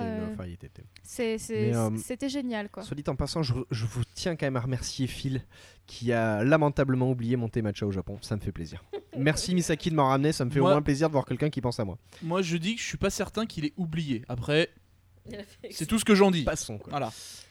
Et Bon. donc, Vas-y, vas-y, continue. Et donc, en fait, après, euh, après Kyoto euh, et euh, l'émotion d'avoir rencontré euh, cette jeune fille, Miko. euh, cette Miko, euh, oui, cette Miko qui, euh, qui avait la famille au Sendai, euh, on est descendu un peu plus bas pour euh, voir la folie des hommes. Donc, on a vu Hiroshima. Et j'avoue Ouais. sincèrement que le fait d'être, de m'être approché du dôme, j'ai eu, euh, j'ai pleuré. J'ai vraiment pleuré. euh, j'ai, j'ai eu les larmes qui coulaient. Euh, pourtant, il n'y a pas de. C'est l'irritation de l'irradiation. Oh, c'est mais non, c'était pas le Non. moment. Ça, c'est Bon. Même moi, je l'ai pas faite celle-là. Il y a... Mais pouvais moi pas j'allais dire euh, j'aurais pleuré aussi parce que c'est le genre d'endroit mon avis émouvant, qui ouais. porte tellement d'énergie. C'est ça. Mais non, mais Tellement de ça. Bah oui, bah si, si, si. Mais surtout en fait, Il n'y a pas que le P dans la vie. mais surtout en fait, il y a une, une- une dignité, car même euh, au mémorial de, au mémorial de, de- de- d'Hiroshima, euh, il y a même une remise en question de, de la politique euh, japonaise. Du, donc en fait, ils, ils ne blâment personne. Euh, ils disent en effet, les Japonais ont leur tort, les Américains ont leur tort. Et la seule chose qui compte aujourd'hui, c'est qu'on arrête nos conneries et qu'on arrête euh, les tests nucléaires, qu'on arrête ceci, qu'on arrête cela. Et ça, je trouve ça ultra, vraie ultra digne. pacifique. Oui. Enfin, on en pacifique, avait parlé, On, euh, on fait la table rase. C'est ça. On rentre pas dans une nou- nouvelle guerre froide, rien de tout ça. On en avait va parlé vers dans le, ère. dans C'est- le c'est dernier podcast culture dans le bouquin à j'avais chroniqué où il y avait les, les trois commandements enfin je crois que c'est les trois ou quelques commandements où ils avaient dit que c'était un pays pacifiste je rebondis juste sur toi le Road to Japan 14 est sur Nagasaki euh, où Alexis nous en a parlé donc je vous encourage à aller l'écouter D'accord. tu vois je fais même de la promo pour Alexis c'est dire hein, tu vois Et, Il t'a euh, payé combien? C'est Juste comme ça. hein. le thé matcha Ah oui, on a c'est négocié Et justement, en fait, euh, moi, il y avait une chose qui m'avait beaucoup, beaucoup, beaucoup marqué. C'est juste à côté euh, donc du dôme, il y a, euh, je ne sais pas si vous connaissez la petite histoire de la petite Sadako. Donc, on ne parle pas de Ring, qu'on soit bien clair. moi je c'est suis, pas du tout je la suis même. plus sur Sadako Yamamura de, de Ring Voilà, non, non, c'est pas du tout la même. En fait, c'est l'histoire d'une petite fille qui s'appelait euh, Sadako, qui, en fait, au Japon, il y a un dicton qui dit que lorsqu'on fait euh, 1000 grues en origami, on peut faire un vœu. Ouais, Et on avait ouais. déjà parlé dans le podcast. Et donc, Euh, en fait, Voilà, c'est pour ça. dans le fameux podcast qui n'a jamais sorti c'est vrai. et qu'il donc, faudra que tu refasses Et, et donc justement, euh, juste à côté du, du dôme, il y a donc la, la cloche de la paix. Donc il y a une grande cloche euh, où en fait euh, tout le monde, est, enfin tout le monde peut aller sonner en, en- en- en espérant que, que la paix euh, vienne sur le monde. Et juste à côté, il y a un genre de, de petite vitrine où euh, comme Sadako est morte avant de, de, de, plier les mille ouais. grues, euh, c'est devenu une légende. Et en fait, toutes les écoles japonaises, euh, à un moment ou un autre, amènent toutes les classes euh, et demandent à tous les enfants de faire des petites grues et de les déposer là-bas. Et donc là, juste à côté de la cloche de la paix, à côté du dôme d'Hiroshima, tu vois tout, tout, tout, tout, tout un, un endroit où il y a que des grues. Il y a que des grues en origami et c'est juste magnifique. En fait, ne pas même- confondre avec des grues de, de chantier. hein. Voilà, c'est l'animal hein, qui est en. Parce que si vous commencez à- une magnifique chose qu'elle est en train de raconter. C'est vraiment minable. Mais je sais- Faire une que blague. veux, c'est que Je à chaque, tes blagues encore. à chaque fois, Walpo. Captain Johnson, il fait la morale au début, et puis c'est- c'est c'est le meilleur moyen pour lui de rebalancer un truc gras derrière, mais que ça passe. Euh, Là, non, j'en ai pas, justement. Oui, non, mais c'est pas- Non, c'est non. juste parce que t'es un manque d'inspiration, c'est tout. Attends, le mec il fait même- 5 minutes de podcast dans la journée. Et donc, euh, lorsque je suis allée là-bas, donc ça m'a vraiment fait du bien euh, d'y aller, car je me disais, euh, euh, toute personne qui aime le Japon ne peut pas. Voilà, c'est exactement ça en Je fait. suis en train de le lire, ce qu'elle dit. Je suis en Non, train mais de je le l'ai lire. vu le bouquin. Et, en fait, euh, chaque, j'estime que chaque personne qui va au Japon euh, devrait au moins y aller une fois, ne fût-ce que par respect de l'histoire du, du pays, soit à Hiroshima, soit à Nagasaki, pour au moins voir euh, ce qu'il s'est passé, car ça, ça, ça, ça ouvre les yeux vraiment de, de- cette partie-là de l'histoire. en fait, quand Oui, tu vas que- dans ce genre d'endroit, tu réalises que bah toi, toi, tu le vis. Tu déjà, tu l'as pas vécu, tu le vois de très très loin, et de te retrouver face au truc, tu te dis merde, Bah, c'est il y a une vraiment arrivé. différence entre le nucléaire à la vision française avec les belles pubs Areva et une ville dévastée qui est Hiroshima et Mais surtout, Nagasaki surtout avec, euh, Hiroshima n'est plus du tout. En fait, euh, ce que j'ai beaucoup aimé, c'est que. euh, reconstruit, hein, oui, bah, c'est ça. hein. C'est justement ça, en fait. Euh, les Américains avaient dit que pendant 60 ans, il y aura plus d'herbe qui allait pousser là-bas. Ils Et je crois que prouvé 4, ou 5 ans après, ça commence à repousser. Et en fait, c'était vraiment, euh, c'était vraiment une. euh, La oui. vie a repris le dessus quoi. voilà, c'est ça. Car justement, ils avaient mal calculé.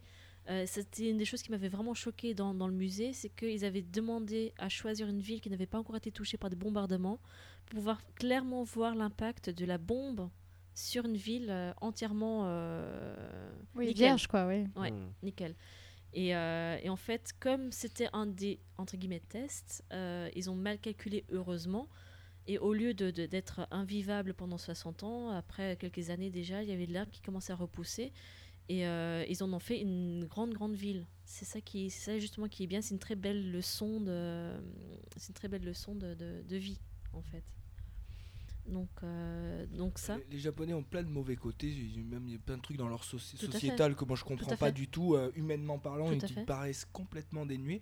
Par contre, sur la, sur la philosophie de vie, sur les, les- les choses qu'ils sont capables de faire, justement Hiroshima, Nagasaki, c'est un peuple, et sur le pacifisme, sur le nucléaire, sur tout ça, c'est un peuple qui est euh, au niveau philosophiquement parlant. Mm.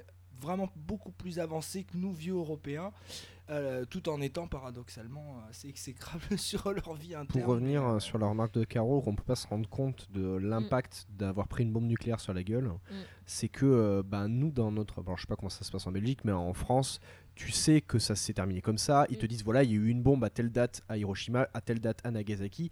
Et au final, dans toute ta vie, à moins que tu t'intéresses sur le truc, t'en entends parler en cumulé une heure dans toute ta vie, quoi. C'est ça. Parce que t'as deux lignes dans un bouquin d'histoire. T'as pas de photos parce que c'est horrible. Euh, moi, je te dis, j'ai lu euh, L'enfant de Nagasaki, donc voilà, j'ai pris sur moi de lire ce bouquin-là, qui était à ma mère, à feu ma mère. Euh, je sais pas pourquoi avait acheté ce bouquin-là, mais passons. Et euh, au final, c'était un bouquin horrible. Oui. Euh, mais moi, ça m'a permis de prendre conscience de ce que ça faisait. Mm, Euh, fait. C'est-à-dire, t'as les descriptions des brûlures, de tout en fait, le, L- le changement du ciel. Là, euh, dans le musée, en fait, tu, tu le vois, et en plus, ils ont fait un plan d'Hiroshima avant et après. Et c'est vrai que tu vois qu'il n'y a que le dôme. En fait, comme c'est juste en dessous euh, de, de, de- de l'explosion, en fait, on voit que il y, a- il y a le dôme qui a survécu, car en fait, c'était du béton armé. Et euh, du béton armé n'est resté que, euh, la structure. que la structure métallique. Et ça uniquement grâce au fait que c'était juste en dessous. euh, c'était dans l'œil du cyclone finalement. Donc c'est là où il y, avait le moins d'impact. Il n'y a pas eu de souffle, en fait. Ça a pris que Euh, l'impact de la bombe, ça n'a pas pris le souffle qui allait C'est ça, c'est exactement ça. Oui, Parce que je crois que la, la température, en fait, c'est pour ça qu'il y a ce champignon, elle va vers Ouais, le oui. haut et dans le souffle En extérieur. fait, le- le centre souffle, lui-même, l'épicentre même de l'explosion, Le est moins souffle, chaud euh, que le, que le souffle. en lui-même, crois, t'as des euh. vidéos qui. Enfin, moi j'avais un prof qui était pas passionné, euh, prof de physique, monsieur Maillet, si un jour Mm. il m'écoute, qui nous avait montré des vidéos euh, après Tchernobyl, etc., nous expliquant vraiment ce que c'était. Donc, moi j'ai eu la chance d'avoir euh, une formation un petit peu plus poussée sur le nucléaire. Il montrait une vidéo d'un bus dans un essai nucléaire. Le bus, en fait, tu La vois, le, fondue. tu vois le, non, non, tu vois le, le, le souffle arriver. Tu vois la peinture qui se vaporise. Ouais.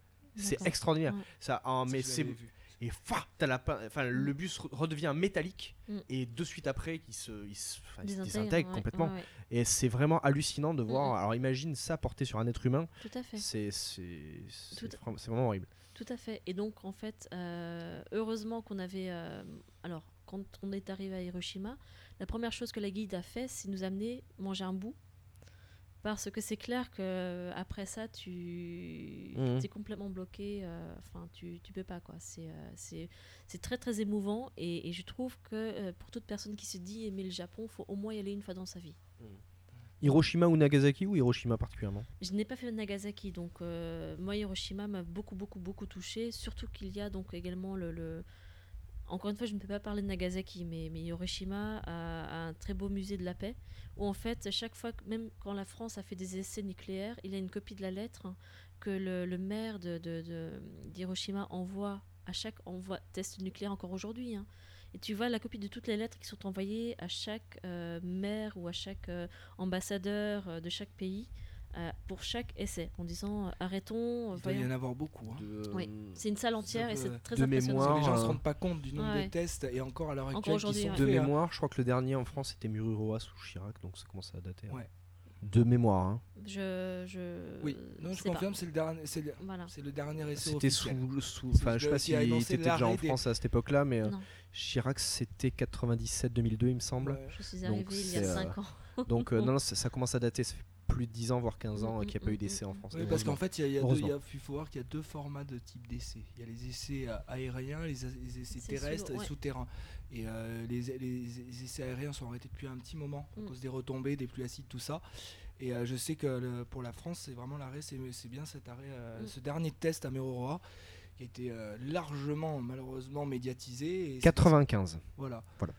Et c'est vraiment le, le dernier test. Nous, on a annoncé qu'on arrêtait, euh, on n'arrête pas le programme nucléaire militaire. C'est ça. faut préciser qu'on n'arrête pas le programme, mais par contre, on, euh, parce qu'on connaît maintenant les effets, on sait comment c'est terrible à Il y dire. a la pro. France qui a ratifié voilà. un traité d'interdiction des essais nucléaires, Voilà. voilà. suite à, à Mururoa. Mm, C'est mm. marqué sur la fiche Wikipédia après. Alors du coup, Hiroshima, c'était la dernière étape de ton voyage Non, non, non, non, non. En fait, il y avait euh, Hiroshima et juste à côté, tu as euh, une île paradisiaque euh, qui s'appelle Miyajima. Hmm. C'est cette photo-là. C'est le Ouais. Tori de Miyajima. Mhm. C'est en fait, euh, pour ceux qui sont allés éventuellement à Nara, euh, qui est pas loin de C'est un Tokyo. porte-manteau dans l'eau, je comprends pas. C'est ça, Non, mais oui. cette photo-là, et c'est ce que je disais à, à Tempête, c'est que euh, cette photo-là, ça- il me semblait que c'était la couverture d'un bouquin de David Michaud. Alors peut-être je me trompe. Cette photo-là, j'ai eu la chance de la prendre moi-même pendant mon Ah séjour. Eh, c'est c'est une qualité, non, David Ah oui, Michaud non, étant un mec juste- euh, justement, je, renommé. euh. Juste- Hein justement, je, je me sens très flattée. Je te remercie. Et euh, non, non, en fait, Miyajima, c'est vraiment, euh, du coup, c'est- aux antipodes. Euh, c'est un endroit magique. En fait, l'île de Miyajima, avant, c'était un lieu sacré où le seul moment où on pouvait y accéder, c'était pour les cérémonies. Donc, il passait en dessous du Tori, donc la, la grande porte rouge. donc, tapez Miyajima sur Google, la première image que vous allez avoir, c'est c'est- ce grand portail rouge. euh, malheureusement, quand on y va aujourd'hui, le ferry ne passe plus en dessous, mais passe à côté. Euh, mais avant, c'était uniquement euh, un endroit de, de culte. Et il y a des daims qui vivent en liberté. Mais ils sont pas farouches. hein, C'est une photo que j'ai vue là? Oui, Oui, oui, il y a il y a, plein de daims. ouais, Ils oui. sont super sexy, ils sont trop bien. Ils sont, ils sont- ils- ils sont très, Oui, ils moi sont je très, très, les très, anémos mignons. c'est très sexy. moi. Ils sont très très très mignons et, euh, et en fait, euh, mais ils sont, enfin, ils se laissent toucher, ils se laissent caresser, on prend des photos avec. Comme absolument- Alpo.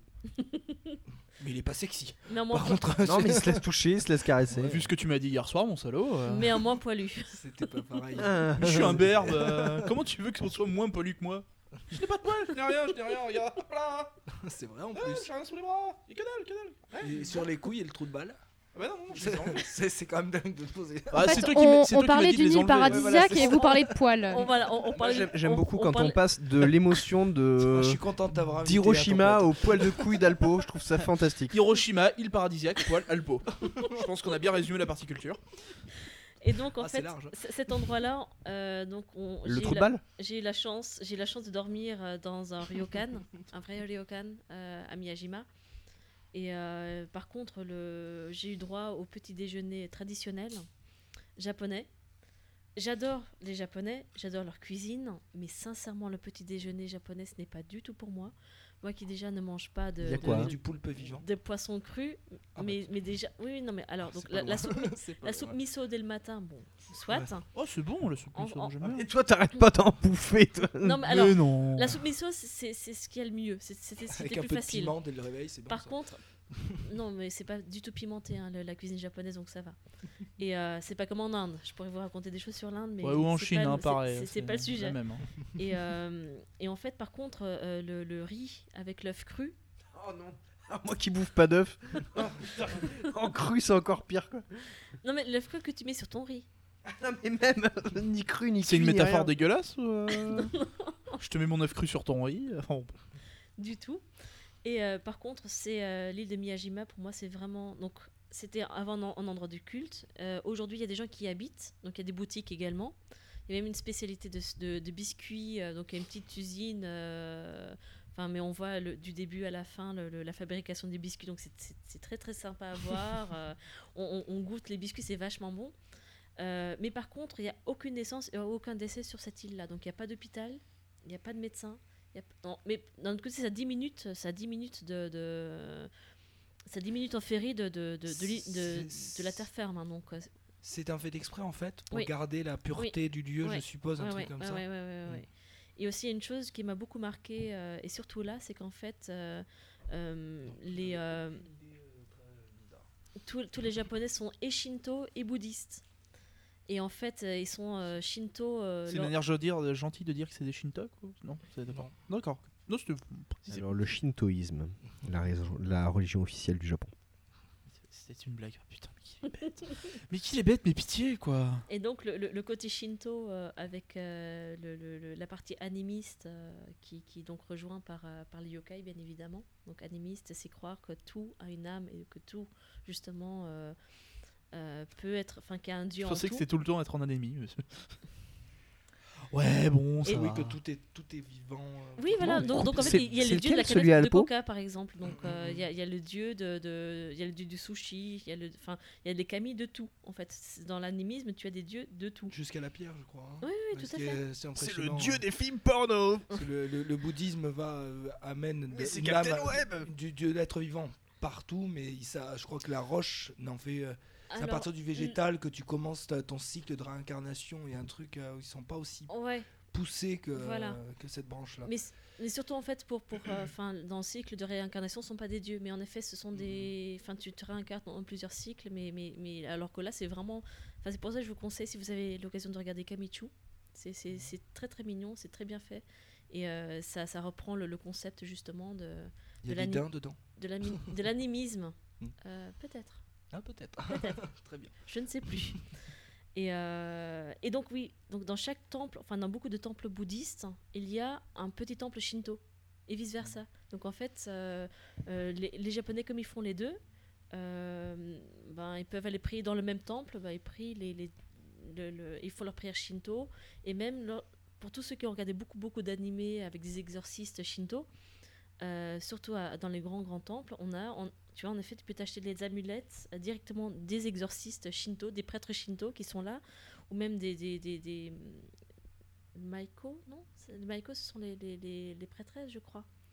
Enfin, des, prêtresses shinto qui sont là et qui, t'écrivent des, petites amulettes et tu trouves ça partout. Et c'est vrai que quand on regarde beaucoup d'animés euh, sur ces sujets-là, ça fait trop bizarre de, voir des, des prêtres en tenue. euh, C'est pas juste, euh, c'est pas juste dans les animés. C'est ça, donc c'est vraiment dans leur quotidien, donc c'est vraiment, euh, c'est vraiment très sympathique. Et surtout, ça prouve que euh, même si les deux religions ne sont pas euh, les mêmes, C'est ce que j'allais dire en termes d'intégration Ouais. pour celui qui est bouddhiste. Il y a pas de, du coup, il y a plus de frein. Es bouddhiste, mais tu rentres dans un temple shinto. ça, Comme et- ça, par rapport à ton ensemble, voisin, en- personne, Ouais, y a- personne sait quoi que ce mais soit. surtout tu quand les, deux temples sont dans la même, soit dans le Mhm. même enclos, soit il y a- il y a- il y a- soit c'est un, un- un vrai temple shinto avec un petit temple. Enfin, c'est vraiment vraiment impressionnant.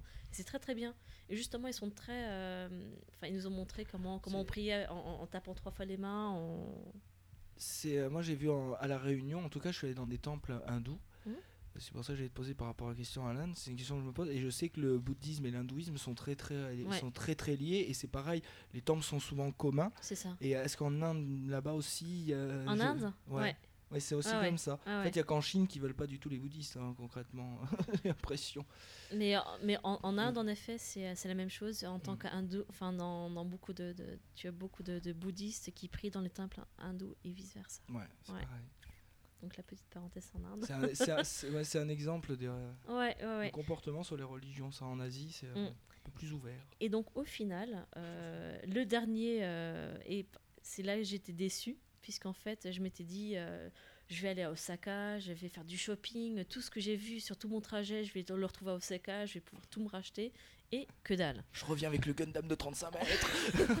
Et à Osaka, Un jour, on pilotera des Gundam. Et à Osaka, j'ai vu plein de choses qui sont vachement sympas, euh, comme euh, un, un- un village de la période Edo, mais taille réelle, dans un building. Euh, c'était le musée. En fait, c'était le musée de la Oh, vie quotidienne. Et en fait, donc tu rentres dans un building et du coup, tu as un demi-village euh, en- période de fête euh, dans- dans- au huitième étage. Et c'est vachement sympa. Ça, ça doit être des paysans. Ah, mais non, mais c'était. Là, du coup, à Osaka, c'était un vieux monsieur qui nous avait euh, guidés autour du château d'Osaka, etc. Et euh, par contre, à Osaka, le shopping, c'est euh, majoritairement, euh, c'est majoritairement les fringues, les chaussures et les outils de cuisine. Tout ce qui sert à rien, quoi. Alors, Excuse-moi, c'est peut-être le geek qui est en moi qui vient Vu- peu- Si tu passais plus de temps dans la cuisine, euh, tu le saurais. vu, que je me tu suis mets un acheté, torchon euh, sur les épaules, tu manges de la paella en conserve. vu, vu que je me suis euh, acheté un, un super euh, couteau japonais fait sur mesure euh, à Tokyo.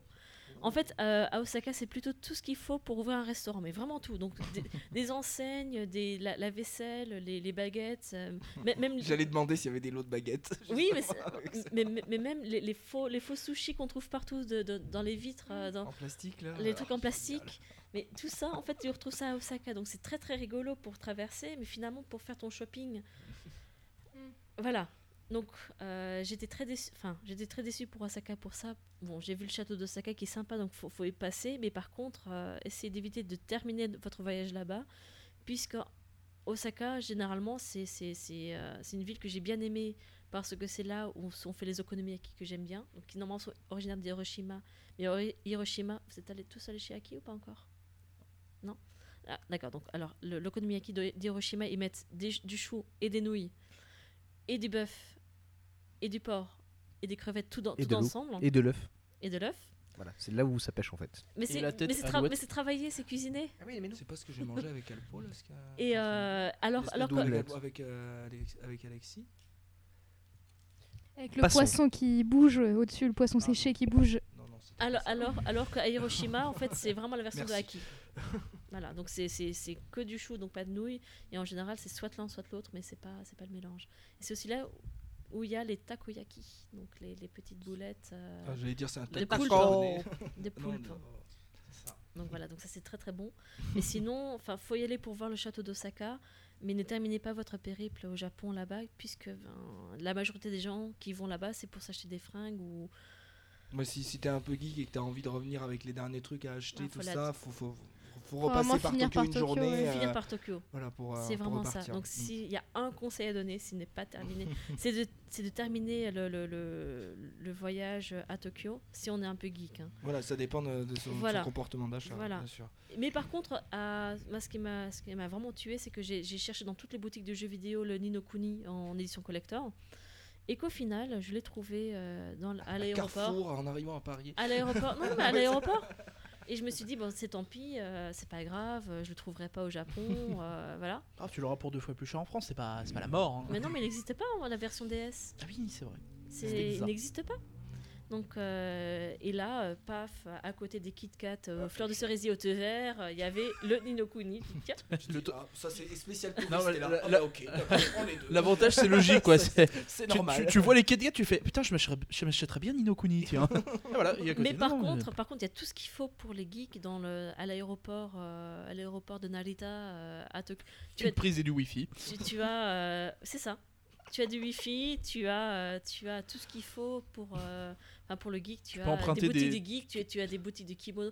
Et en fait, les prix que tu payes à l'aéroport sont les mêmes que ceux que tu trouves dans les boutiques vraiment sur Non. place. Ouais. Donc, Il y a qu'en France où tu, peux, tu payes ta bouteille, de, ta canette de coca 9 euros à l'aéroport. C'est tout à fait ça.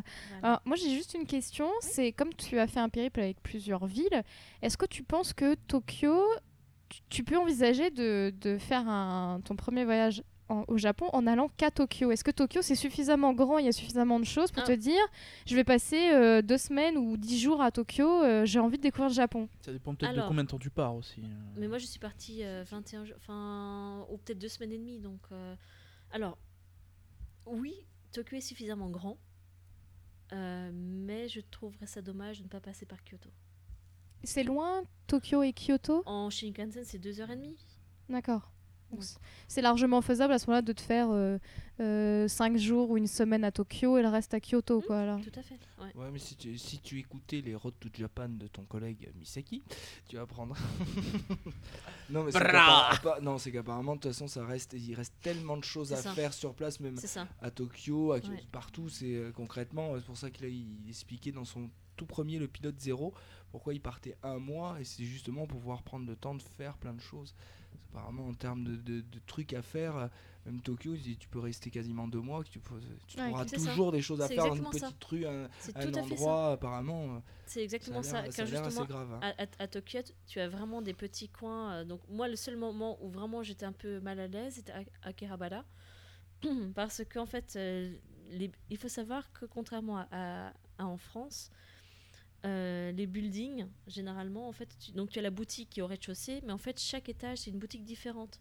Mm. Avec un restaurant, généralement. euh, mais, mais ça veut dire que, comme toutes les enseignes sont que en japonais, si tu n'as pas au moins un, un otaku sur place ou un geek sur place, euh, Tu tu, peux es, tu es perdu. Tu peux louper beaucoup de choses. Énormément. Moi, j'ai loupé énormément de choses. Bon, heureusement, puisqu'il y a mon, ma carte bleue qui m'en remercie. Mais, mais, euh, mais à Akihabara, euh, en fait, j'avais, comme c'était mon premier jour à, à- à Tokyo, enfin au Japon, euh, j'avais pris la sale habitude de regarder que les boutiques au rez-de-chaussée, croyant que les, les boutiques, enfin que les étages supérieurs, c'était la même boutique. comportement typiquement Ou alors des apparts, quoi. Non mais c'est ça, c'est exactement ça. Et au rez-de-chaussée, bah, tu as en général que des, euh, des boutiques de Akiba euh, 48, donc euh, voilà. Et euh, contrairement à non, certaines non, On personnes, ne arrêtez traduit avec pas, ce on ne les truc-là. connaît pas. On ne et, connaît et pas. contrairement à certaines personnes, je ne suis pas très fan de. Alors moi, suis- c'est juste l'overdose en fait. À force d'en entendre parler, Ah ça me mais gave. voilà. Mais alors, faut, porte un casque à Akihabara puisque tu entends cette musique-là, mais à travers toute la rue. En fait, il y, en a un qui a dit Waouh, euh, Misaki va nous faire un dossier spécial euh, AKB48.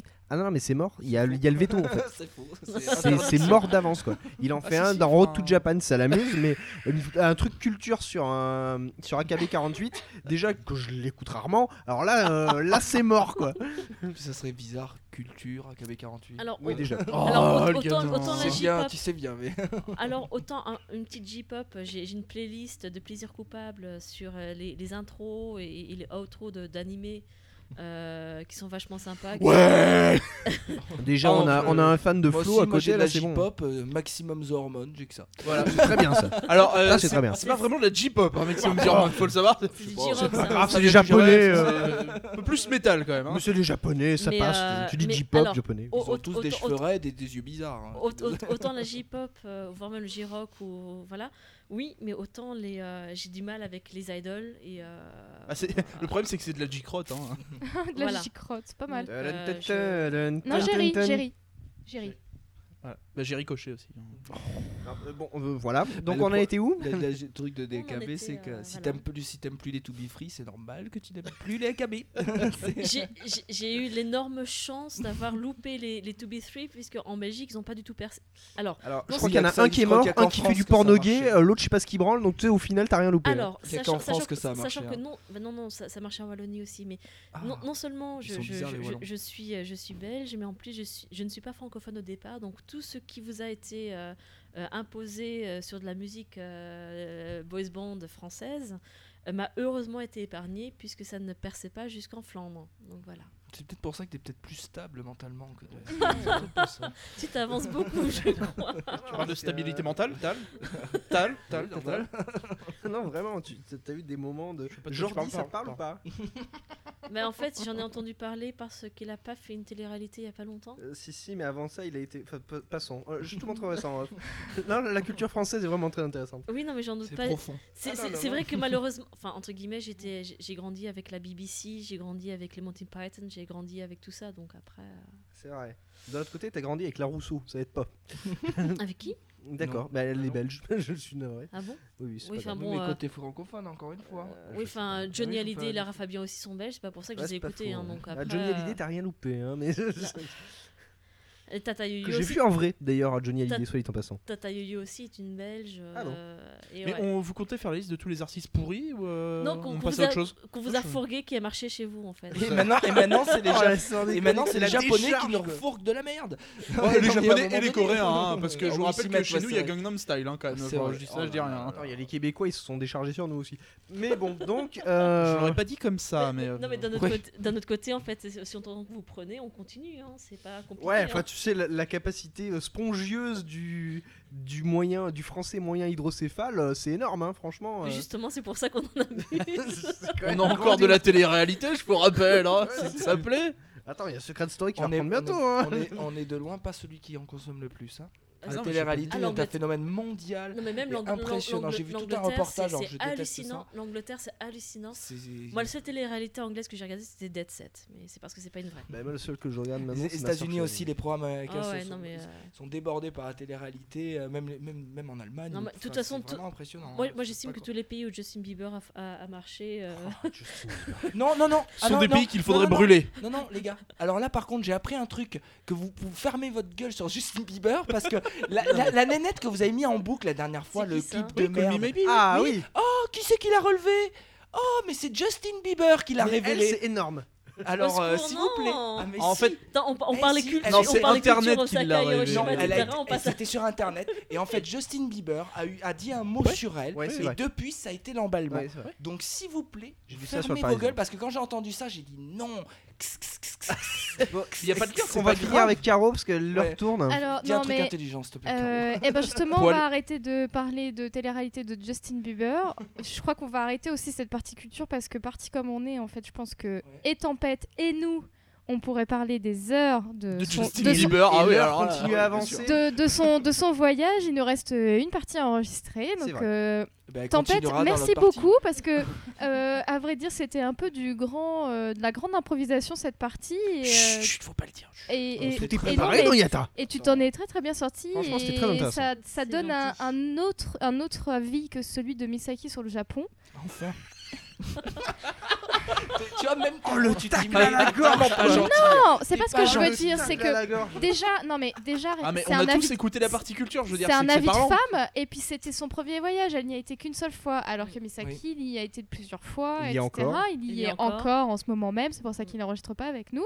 Donc je trouvais ça intéressant d'avoir un avis euh, différent, sans, sans être mieux, sans être moins bien. c'était le but. C'est très bien. Donc c'est donc c'était très bien. Merci beaucoup Merci, euh, Tempête. Tempête. de m'avoir écouté. Merci pour les auditeurs qui puissent entendre Exactement. euh, enfin aussi un autre avis. Parce que Exactement. c'est pas, c'est pas tout ça, mais la première partie culture faite par une femme a été perdue. Donc Ouais. je serai toi, je prierai pour le moment où on va arrêter ça, voir si ça va pas planter. C'est moi qui ai lancé l'enregistrement, il y a des chances que ça ait merdé. Hein.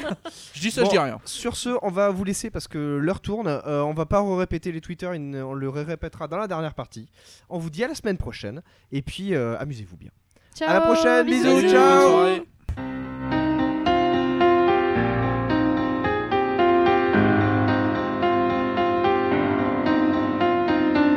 This song sounds dramatic, but I'm bad at writing words. If you don't speak English, this probably sounds pretty good. You'd probably think I'm singing about some pretty serious stuff. But in reality, I'm singing about the lack of stuff. I'm singing about these parts intense and emotional.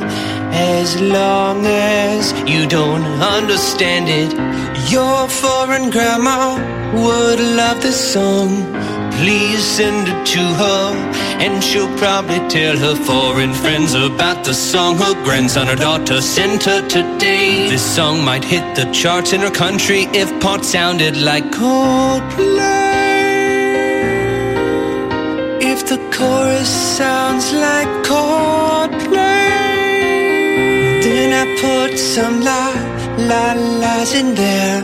La la la la la la la la la la la. Hopefully your foreign grandma listens to the song every day. And if she asks you to translate the lyrics, here's what you say. A perfect translation does not exist. Well, at least not in your language. But if you must know, well, picture this 50 billion rainbows, and the sun is setting, and the moon is setting also. And you're there in a gazebo, and then God descends from heaven and He gives you a million dollars. Take that feeling and put it into a song. I could translate word by word, but that take too long. And I've got stuff to do, Grandma. I don't have time for this. You gotta trust me, Grandma. This freaking song is brilliant.